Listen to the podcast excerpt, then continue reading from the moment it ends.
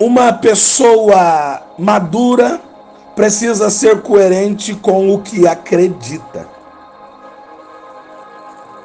Ela deve viver aquilo que professa. Não adianta ter um profundo conhecimento da palavra e não aplicar isso no seu dia a dia. E a pergunta para essa manhã é: você tem aplicado a Bíblia na tua vida, no teu dia a dia, na tua caminhada, no teu casamento, no teu tratamento com os filhos, no teu relacionamento no trabalho? Quem tem entendimento, mas não o coloca em ação, é muito pior do que aquele que não conhece a Deus. Ei, obedecer à vontade de Deus é fundamental para amadurecer. Quando nós nos dispomos a mudar o nosso modo de viver para estar de acordo com a palavra de Deus, isso significa que nós estamos vivendo a nova criatura na prática. Pessoas imaturas não conseguem se relacionar de maneira saudável com o próximo, pois o comportamento é infantil e, na verdade, atrapalha a convivência. Porém, quando somos maduros o suficiente, nós somos capazes de deixar toda a vaidade, nós somos capazes de sermos arrancados, tirados de dentro de nós os ciúmes, a vida de mentira para viver uma vida de verdade. O egoísmo, a fofoca e outras criancices, outras meninices, outras infantilidades, de acordo para deixar tudo isso de lado para dar espaço para que as características de Deus sejam expressas através da nossa vida. O resultado de um relacionamento íntimo com Deus é que, além de beneficiar a nós mesmos, afetar positivamente aqueles que estão ao nosso redor. Com a ajuda de Deus, nós podemos sempre nos tornar pessoas melhores para executar todo o seu propósito para a nossa vida. Ei, a gente precisa de Deus e mais de Deus o tempo todo. O tempo todo. A gente precisa disso, a gente precisa desfrutar isso. A gente precisa. Porque quando nós falamos da maturidade espiritual, nós estamos falando de sucesso garantido. é, de sucesso garantido. Nós estamos falando de que o nosso crescimento espiritual faz toda a diferença. Porque na maturidade espiritual nós somos discipulados e a maturidade espiritual é, é o alvo do discipulado. É levarmos para lá. E a grande ênfase de Jesus na grande comissão é fazer discípulos. O compromisso para esse tempo é nos tornar maduros e fazermos outras pessoas maduras. O Senhor quer mais do que novos crentes de novos membros de uma igreja. Ele quer discípulos.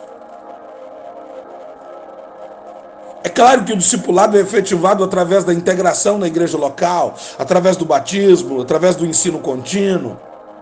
O ensino que Jesus estabeleceu vai muito além da comunicação verbal da verdade. O princípio estabelecido por Jesus é ensinando-os a guardar todas as coisas que vos tenho ordenado. Mas o verdadeiro ensino desemboca na obediência. Não se trata apenas de aprender um acervo teológico e doutrinário, mas esse acervo deve ser convertido em uma vida transformada, ou seja, maturidade. Um discípulo é um seguidor de Cristo, é um imitador de Cristo. Seu alvo é aprender com Cristo e de Cristo. Sua vida deve refletir a vida de Cristo. Ele deve andar assim como Cristo andou. Interessante que sem a obediência a Deus não há cristianismo autêntico. Ei, sem santidade não há evidência à maturidade espiritual. Sem maturidade não podemos viver de modo digno de Deus. Sem vida espiritual não há maturidade. E o grande alvo da nossa vida é a maturidade. O conteúdo das orações em favor, ela precisa ser um conteúdo maduro. Tudo é para que possamos chegar à maturidade. Os dons espirituais nos foram concedidos para que nós experimentássemos a maturidade. Os dons ministeriais vieram para conduzir-nos à maturidade. Sem maturidade, a igreja fica vulnerável a ventos de doutrinas. Sem maturidade espiritual, a igreja corre o risco de fazer dos dons espirituais uma matéria de conflito e desarmonia, em vez de canal para a edificação do corpo. A maturidade espiritual é medida pelo conhecimento e pelo amor.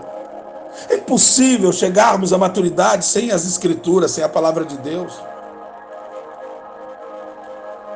O profeta ainda diz: o povo perece por falta de conhecimento.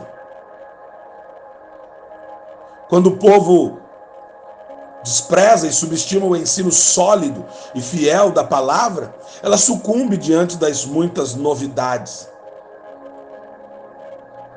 É.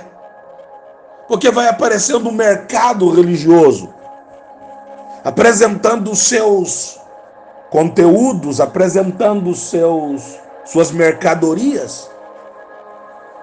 E nós precisamos ser zelosos da doutrina para podermos reconhecer o que é falso e o que é verdadeiro, o que é fake, o que é pirata.